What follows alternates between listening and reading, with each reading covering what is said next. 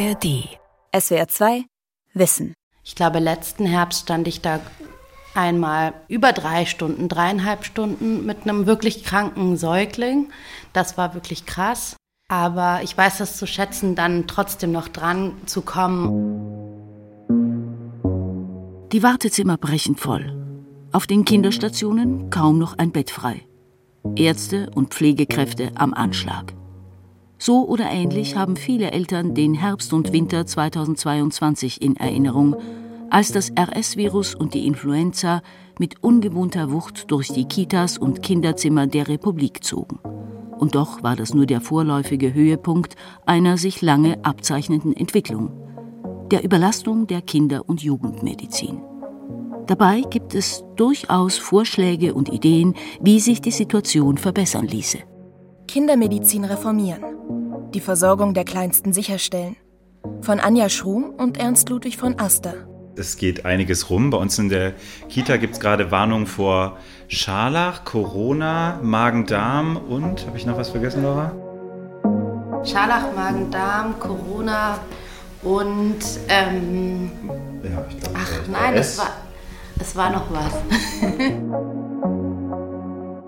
Jetzt, im Winter 2023-24, ist die Situation mancherorts wieder angespannt. Die beiden Töchter von Simon und Laura können gerade nicht in die Kita. Die fünfjährige Jella hat sich den Magen verdorben, die anderthalbjährige Vega quält eine Mittelohrentzündung. Das ist echt schmerzhaft. Wir hatten auch letzte Nacht, trotz Schmerzmittel sozusagen, war Vega einfach nur stundenlang am Brüllen. Also das ist echt, wünscht man, wünscht man wirklich keinem so eine Ohrentzündung. Fünf Mütter und acht Kinder drängen sich im Wartezimmer. Zwei Vierjährige spielen mit großen Bauklötzen, eine Zweijährige schiebt einen Bagger über den Boden. Weinend sitzt ihre Schwester auf dem Schoß der Mutter. Sie hat seit drei Tagen Husten und Halsschmerzen. Wir haben genauso RSV-Infektionen relativ niedrig im Vergleich zum letzten Jahr, ist noch leise im Start, aber leise. Wir haben ein paar Grippe-, Influenza-Fälle, Rhinoviren, erstaunlicherweise mit zum Teil schweren Verläufen bei ganz jungen Säuglingen. Wir hatten einige mit Lungenversagen, ja, beim einfachen Schnupfenvirus habe ich noch nie gesehen in meiner Laufbahn vorher. Naja, und Covid-19 ist wieder da. Die Welle läuft, sagt Detlef Reichel trocken und bittet Mutter und Kind ins Behandlungszimmer. Seit 30 Jahren ist er Kinderarzt hier in Prenzlau, einer Kleinstadt in Brandenburg im äußersten Nordosten Deutschlands. Ja, die Arbeit hat sich intensiviert. Die Möglichkeiten natürlich, auch mit den technischen Möglichkeiten. Äh, viele Sachen, die man früher vielleicht stationär behandelt hat, kann man heute ambulant regeln, klar. Die andere Seite, immer mehr Jugendliche und Kinder mit komplexen Erkrankungen schaffen das ja auch, dieses Leben, und brauchen dann Betreuung, die früher vielleicht nicht so alt geworden wären, was uns natürlich anstrengt. Bürokratismus. 20 junge Patienten wird er bis zum Mittag behandeln. Viele kommen aus der nahegelegenen Flüchtlingsunterkunft.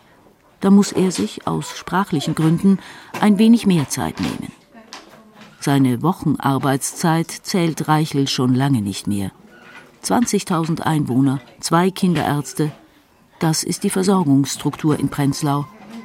Und auch aus der Umgebung reisen Eltern mit ihren Kindern an, weil es bei ihnen keinen Kinderarzt mehr gibt. Weiße Flecken nennt Reichel diese Regionen. Und die werden immer größer. Und wir stehen am Ende unserer beruflichen Laufbahn. Es ist so, ein Drittel der Kolleginnen ist älter als 60 Jahre. Wir gehen in Rente und wir haben keinen Nachwuchs oder schwer. In ganz Deutschland klagen Kinderärztinnen und Ärzte über überlaufene Praxen. In Baden-Württemberg haben einige 2023 sogar gestreikt und ihre Praxis einen Tag geschlossen. Eltern in ländlichen Regionen wiederum klagen über Kinderarztmangel. Jede dritte Familie, so eine Umfrage des Kinderhilfswerks von 2018, hat keinen Kinderarzt in Wohnortnähe. In einem Jahr will auch Detlef Reichel aufhören. Zur Praxisübergabe hat er extra ein Seminar belegt. Zu einem Jahr Vorlauf wird da geraten, mindestens.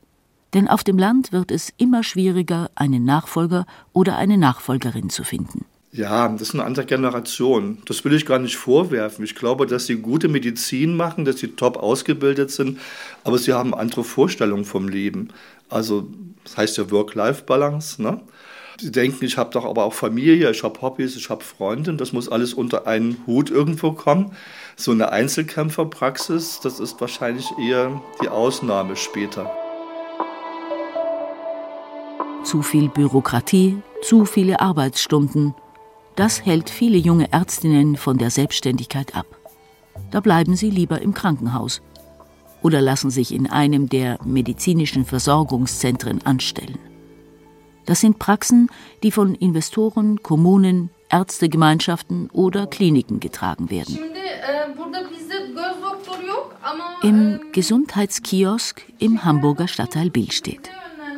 Ein großes helles Ladenlokal mitten in der Fußgängerzone. Seit fünf Jahren beraten hier Gesundheitsexpertinnen die Patienten. Ein deutschlandweit einmaliges Angebot. Eine junge Frau mit Kinderwagen unterhält sich im Hintergrund mit Elena Lecher. Die bittet ins Besprechungszimmer. Mit Wickelkommode, Spielecke, Computerarbeitsplatz. Sie hat ein kleines Baby, sie kommt immer wieder, so in Abstand von zwei, drei Wochen, um das Baby zu wiegen, weil sie sich auch ähm, dadurch auch sicherer fühlt, dass dem Baby gut geht. Elena Lecher hat jahrelang als Pflegefachkraft im Krankenhaus gearbeitet. Doch als ihr drittes Kind kam, war das mit den Dienstzeiten nicht mehr zu vereinbaren. Jetzt kümmert sie sich im Gesundheitskiosk um Kinder und Jugendliche. 30.000 unter 18-Jährige leben im Hamburger Stadtteil Billstedt-Horn, der zu den ärmsten in Hamburg zählt. Drei Kinderarztpraxen kümmern sich um die medizinische Betreuung der Heranwachsenden wenn denn ein Termin frei ist. Man muss ja schon warten, ja. Also ein paar Monate muss man schon warten. So eine O-Untersuchung muss man sich schon rechtzeitig, ein halbes Jahr vorher melden. Wenn man den Termin verfasst, dann kommt man leider, bekommt man keinen zweiten Termin oder man muss den Termin leider bezahlen. Deswegen ist es leider eine, eine nicht einfache Zeit. Lecher geht zu der jungen Mutter ins Besprechungszimmer. Ihre Kollegin Carla Kurtschuh macht sich einen Kaffee. Gesundheitsberaterin steht auf ihrem Namensschild, daneben die türkische und deutsche Flagge. In diesen Sprachen kann sie beraten. Ihre Kollegen und Kolleginnen sprechen Afghanisch, Persisch, Russisch und Punjabi. Alle hier sind Pflegefachkräfte. Kurtschu ist Pflegewissenschaftlerin. Seit gut zwei Jahren leitet sie den Gesundheitskiosk.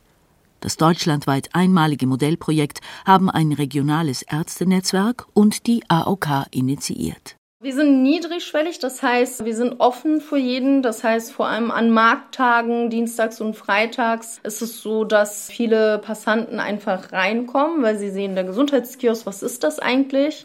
Oder aber auch im besten Fall 50 zu 60 Prozent, die von den Ärzten im Umfeld an uns überwiesen werden. Manche Klienten, wie sie hier genannt werden, schickt der Arzt, manche kommen von allein. Mittlerweile ist der Gesundheitskiosk ein fester Anlaufpunkt in der regionalen Gesundheitsversorgung. 18.000 Beratungen hat das Team bisher durchgeführt. Zum Beispiel, es kommt eine Mutter rein, hat ein Kind bei sich, was fiebert und die ist komplett überfordert, weil sie denkt, sie muss direkt ins Krankenhaus damit, äh, dass wir dann niedrigschwellig einmal aufklären. Es ist immer wichtig, dass wir Alarmsymptome ausschließen, dass das Kind trotzdem vital und rosig ist es fiebert nur, wo wir dann die Mutter darüber aufklären, was die Temperaturgrenzen sind, auf was sie achten sollte, dass sie ein bisschen abkühlen sollte, dass sie Körperkontakt pflegen sollte, ein bisschen sich mit dem Kind beschäftigen, spielen, es ruhen lassen soll. Solche Sachen, wo wir dann wissen, da muss man nicht direkt ins Krankenhaus oder zu, zur Arztpraxis und die Arztpraxis damit belasten. Der Gesundheitskiosk hilft, die Unterversorgung abzumildern.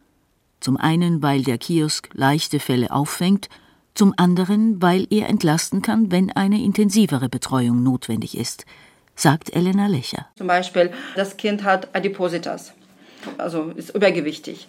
Und Aufgabe für uns heißt, dass wir eine Ernährungsberatung machen sollen. Ja, und dann kommen die Klienten, also die kleinen Klienten mit den, kind, äh, mit den Eltern natürlich in Begleitung.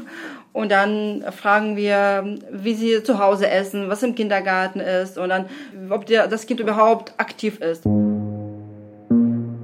Also ich dachte eigentlich noch, irgendwie habe ich ein komisches Gefühl, ich gehe das lieber mal abklären. Laura sitzt im Wohnzimmer, die kleine Wege auf dem Schoß.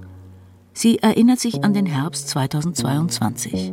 Und war dann in der Praxis und habe dann eben ähm, sehr lange auch gewartet. Und dann ist ihr Fieber so ganz, ganz schnell hochgestiegen und der Arzt war dann ziemlich direkt sehr besorgt und hat dann direkt einen RSV-Test gemacht, weil sie noch so klein war. Und dann war eigentlich sofort Krankenhaus im Raum gestanden. Die wenige Monate alte Vega atmet schwer, hat Mühe, genügend Luft zu bekommen. Der Schnelltest auf das RS-Virus, das respiratorische Synzytialvirus, das die Atemwege angreift, ist positiv. Der Kinderarzt greift zum Telefon, er will ein freies Bett finden. Als mein Arzt gesagt hat, ich rufe im Krankenhaus an und frage nach, aber die Wahrscheinlichkeit ist nicht groß, da habe ich auf jeden Fall schon gedacht, wir müssen jetzt wahrscheinlich mindestens in einen entfernten Bezirk, wenn nicht sogar noch weiterfahren. Zu diesem Zeitpunkt sind viele Kinderstationen bereits überfüllt. Eltern müssen für ein freies Bett weite Anfahrtswege in Kauf nehmen. Doch die kleine Vega hat Glück im Unglück auf einer Kinderstation in der Nähe wird gerade ein Bett frei. Lag sie da mit so einem Sauerstoffschlauch in der Nase, aber an sich ganz gut versorgt, wirkte auch ganz happy. Aber es war schon ein krasses Gefühl, als Laura mir gesagt hat, okay, wir haben jetzt den letzten Platz bekommen in dem Krankenhaus. Es war schon irgendwie so, wo man denkt, okay, und was wäre, wenn da jetzt kein Platz da mehr gewesen wäre? Was hätten wir dann gemacht? Kinder- und Jugendmedizin ist zu 80 Prozent Notfall. Die kommen, die melden sich nicht an und die kommen alle zur gleichen Zeit sagt der Kinder- und Jugendmediziner Dr. Burkhard Rodeck. Herbst und Winter, da ist Hochsaison auf den Kinderstationen der Kliniken. Und ich muss, egal ob jetzt äh, die Infektsaison da ist oder der Hochsommer da ist, muss ich das Personal natürlich haben. Ich muss, muss ja auch durchfinanziert werden. Ich kann die nicht alle jetzt im Frühjahr entlassen, im Herbst wieder einstellen. Ich kann da keine Kurzarbeit anordnen, sondern das äh, sind durchlaufende Kosten. Bis 2019 hat Rodeck als Chefarzt das christliche Kinderhospital in Osnabrück geleitet. Seitdem kämpft er als Generalsekretär der Deutschen Gesellschaft für Kinder- und Jugendmedizin für eine bessere medizinische Versorgung der Kleinsten. Wenn ich eine Blutentnahme bei einem Zwei-, Dreijährigen mache, muss ich A Zeit mitbringen und Personal. Wenn ich bei Ihnen eine Blutentnahme mache, dann sage ich, nun legen Sie sich mal hin, halten Sie mal die Klappe, wir binden mal einen Stauschlauch drum und jetzt machen wir das eben. Punkt. Das ist in zwei Minuten vorbei. Bei dem Zwei-, Dreijährigen brauche ich eine Schwester, die mir die Röhrchen anreicht, dann brauche ich eine Schwester, die das Kind festhält, eine Schwester, die die Mutter beruhigt und ich selber sozusagen mache dann die Blutentnahme. Viel Personal für eine einfache Leistung. Viel Personal heißt aber auch mehr Kosten, die heute nur teilweise im Abrechnungssystem honoriert werden. Das bevorzugt eher gut planbare Leistungen wie neue Kniegelenke, Hüften oder Herzkatheteruntersuchungen. So werden Kinderkliniken mit ihrer hohen Notfallquote zum lästigen, weil teuren Anhängsel im Klinikbetrieb. Wir haben in der Entwicklung der stationären Kinder- und Jugendmedizin seit den 90er Jahren eben schon auch dramatische Veränderungen erlebt. Wir haben 1995 äh, gut 25.000 Betten in circa 420 Abteilungen gehabt. 2021 haben wir noch 17.700 äh, Betten in nur noch 332 Abteilungen gehabt. Gleichzeitig sind aber die Fallzahlen von gut 900.000 auf knapp über eine Million angestiegen.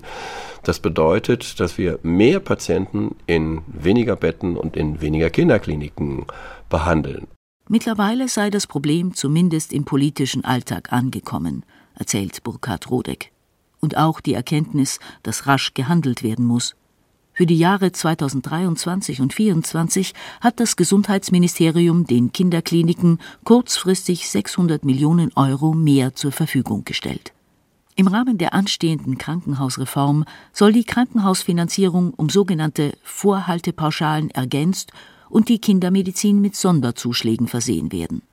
Erste Hilfen für die darbende Pädiatrie, wie die Kindermedizin heißt. Doch das allein wird nicht reichen.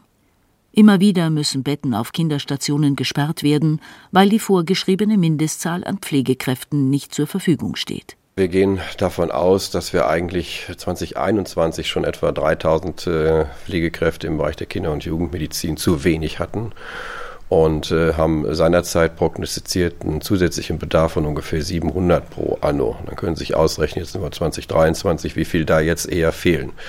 Das ist eine schmerzliche Situation. Ein Auslöser? Die Reform der Pflegeausbildung im Jahr 2020. Die verschiedenen Ausbildungswege in der Gesundheits-, Kranken- und Altenpflege wurden zusammengelegt. Mehr Generalisten, weniger Spezialistinnen. Das war das erklärte Ziel. Die Nebenwirkung? Viele Pflegeschulen stellten die Spezialisierung für die Kinderkrankenpflege ein. Sorge bereitet Burkhard Rodeck auch die Zahl der Medizinstudierenden. In den 80er Jahren gab es in der BRD und DDR zusammen rund 16.600 Medizinstudienplätze. Im Wintersemester 2022-23 waren es noch knapp 10.000. Dabei gäbe es heute fünf potenzielle Bewerber auf einen Medizinstudienplatz, so Rodeck. Und noch etwas anderes treibt den Generalsekretär der DGKJ um die ärztliche Approbationsordnung. Sie wird gerade überarbeitet, ein erster Entwurf liegt vor. Und der sieht im Studium keine verpflichtenden Anteile an Kinder- und Jugendmedizin mehr vor. Es wird dann eine Generation von Ärzten, Ärztinnen auf diese Kinder zukommen, die in ihrer Ausbildung, also in ihrem Studium, keinerlei verpflichtenden pädiatrischen Inhalte hatten und die denn dann auch, selbst wenn sie Allgemeinmedizin machen, auch in der Allgemeinmedizin Weiterbildung keinerlei verpflichtende pädiatrische Weiterbildungsinhalte lernen müssen. Sprich, also es gibt dann eine Medizinergeneration, die Kinder nicht kennt, außer man hat welche in der Familie. Ende September 2023 hat die Regierungskommission für eine moderne und bedarfsgerechte Krankenhausversorgung ihre Reformvorschläge unterbreitet. Kinder mit schweren oder seltenen Erkrankungen sollen künftig öfter ambulant im Krankenhaus behandelt werden, in Institutsambulanzen. Ziel ist es, besonders in Regionen mit zu wenig niedergelassenen Kinderärzten, die Versorgungslücken zu schließen. Aber das wird bei weitem nicht reichen, um die Versorgung sicherzustellen. Trotzdem hat Burkhard Rodeck ein wenig Hoffnung. Karl Lauterbach ist der erste Bundesgesundheitsminister, der das Problem Kinder- und Jugendmedizin erstmal auf den Tisch gelegt hat. Über die Lösungsmöglichkeiten kann man jetzt lange diskutieren. Die sind komplex, die sind schwierig, die sind auch kaum wirklich für Otto Normalverbraucher nachvollziehbar zu erklären. Da sind wir aber mit drin, da arbeiten wir wirklich auch wirklich mit dabei. Wir werden also auch gehört. Wir hoffen, dass was Gutes dabei rumkommt. Wenn man tatsächlich sagt, äh, Krisen sind ein guter Nährboden für Innovationen, das ist zwar so ein bisschen zynisch vielleicht, aber es ist tatsächlich so, dass wenn die Probleme tatsächlich da sind, auch die Bereitschaft groß ist, äh, an Lösungen zu arbeiten. Seit mehr als einem Jahrzehnt untersucht Neltje Vandenberg die Krise im Gesundheitssystem und sucht nach Lösungen. Die Professorin arbeitet am Institut für Community Medicine an der Universität Greifswald. Ihr Standort erleichtert die Feldforschung. Greifswald ist eine Kreisstadt in Mecklenburg-Vorpommern, dem Bundesland mit der geringsten Ärztedichte der Republik. Naja, wenn es weniger Kinderärzte gibt, dann geht es nicht anders. Ne? Dann muss die Versorgung mit weniger Ärzten stattfinden. Und das bedeutet, dass man andere Einrichtungen und andere Menschen braucht, um die Versorgung auf einen guten, qualitativ hohen Level aufrechtzuerhalten. Die Versorgungsforscherin analysiert die Patientenversorgung im Gesundheitssystem, die Verteilungen von medizinischen Angeboten in der Fläche und deren Inanspruchnahme pro Kopf. In Mecklenburg-Vorpommern leben rund 10.500 Kinder und Jugendliche mehr als 20 Kilometer vom nächsten Kinderarzt entfernt. Sie gehen, das zeigen Untersuchungen, weniger häufig zum Arzt als Kinder, die in der Nähe eines Kinderarztes wohnen.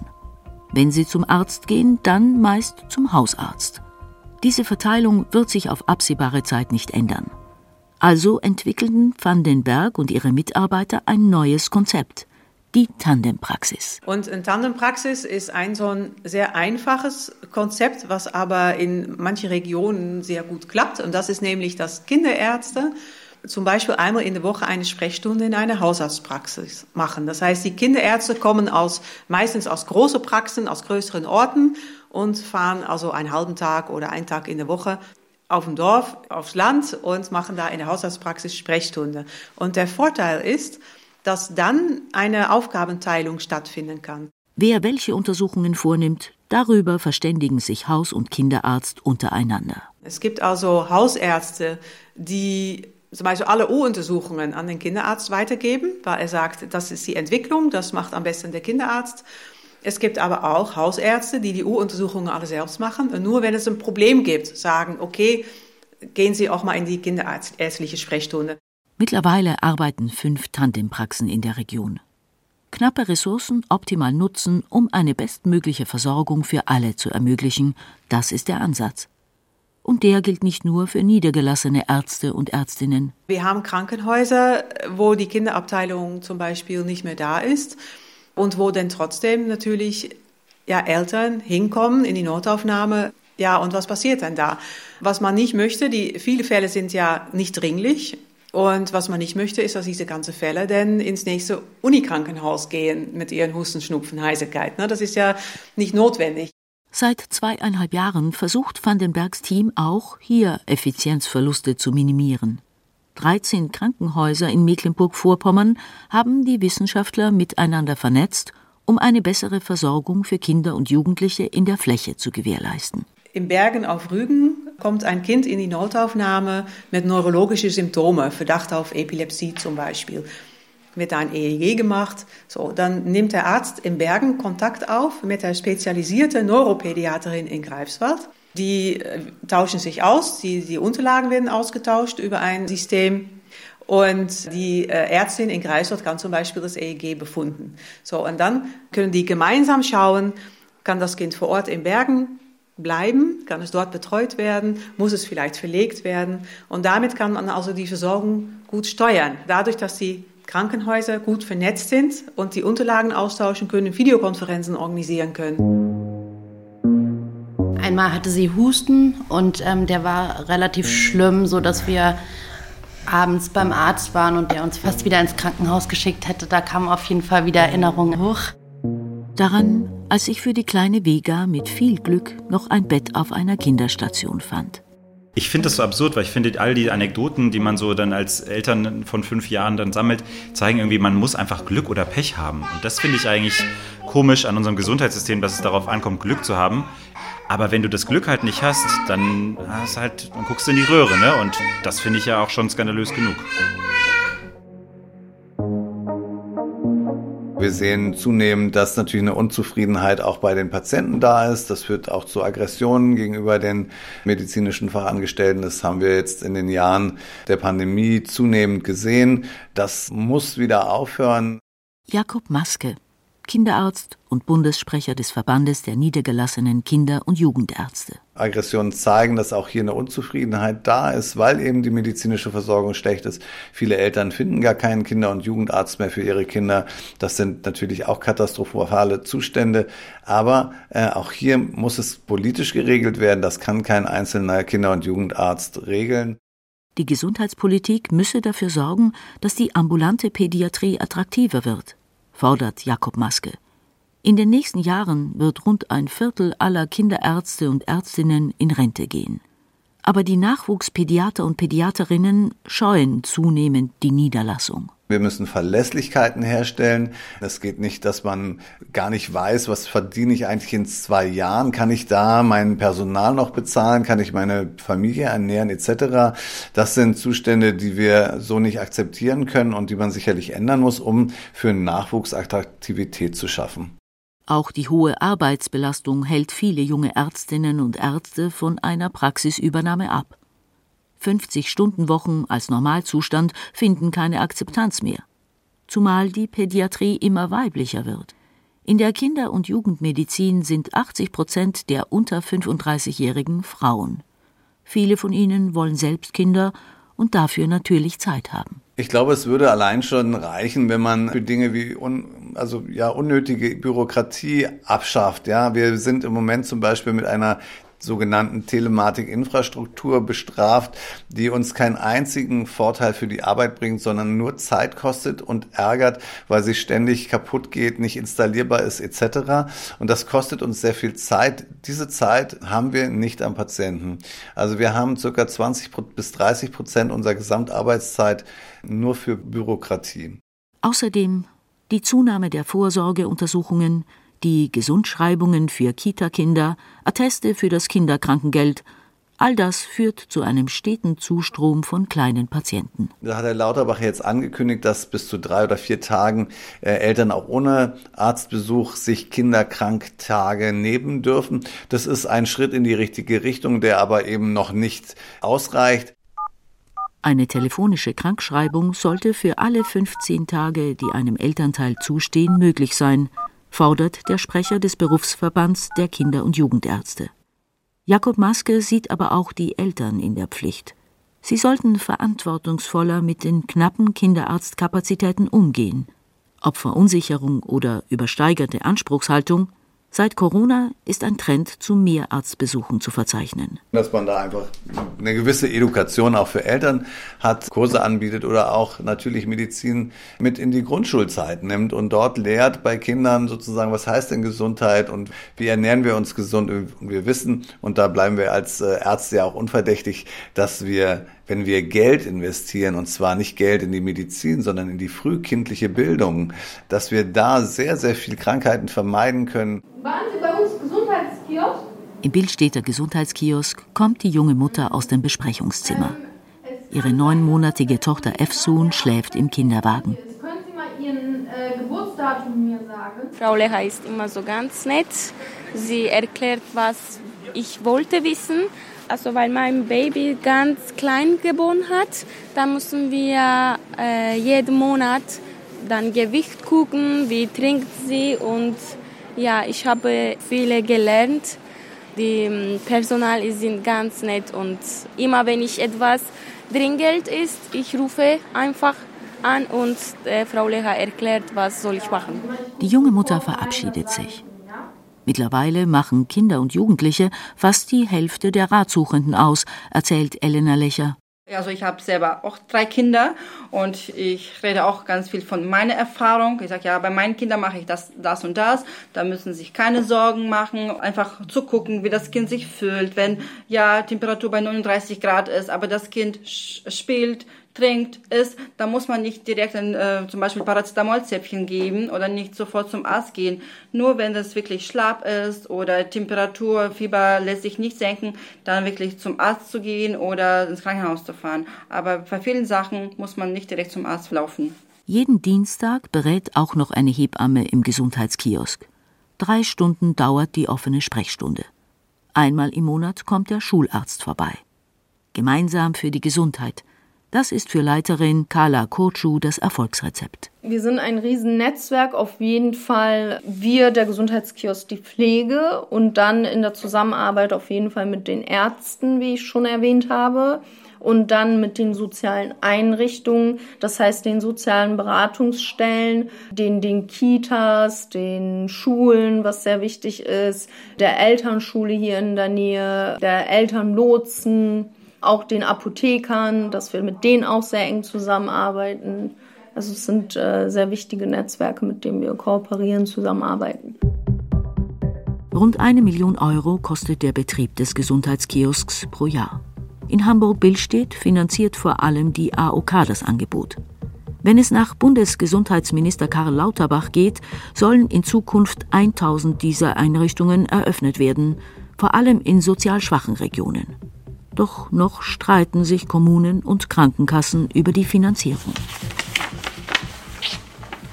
An der Universität Greifswald beugt sich Neltje Vandenberg über ihre Unterlagen.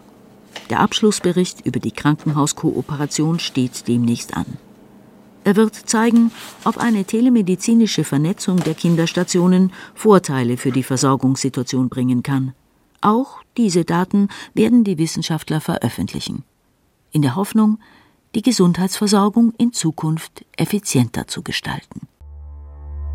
SWR 2 Wissen Kindermedizin reformieren. Die Versorgung der Kleinsten sicherstellen. Von Anja Schrum und Ernst Ludwig von Aster. Sprecherin Elisabeth Findeis. Redaktion Sonja Striegel. Regie Günter Maurer. SWR 2 Wissen. Alle Folgen in der ARD Audiothek. Manuskripte und weitere Informationen unter swr2wissen.de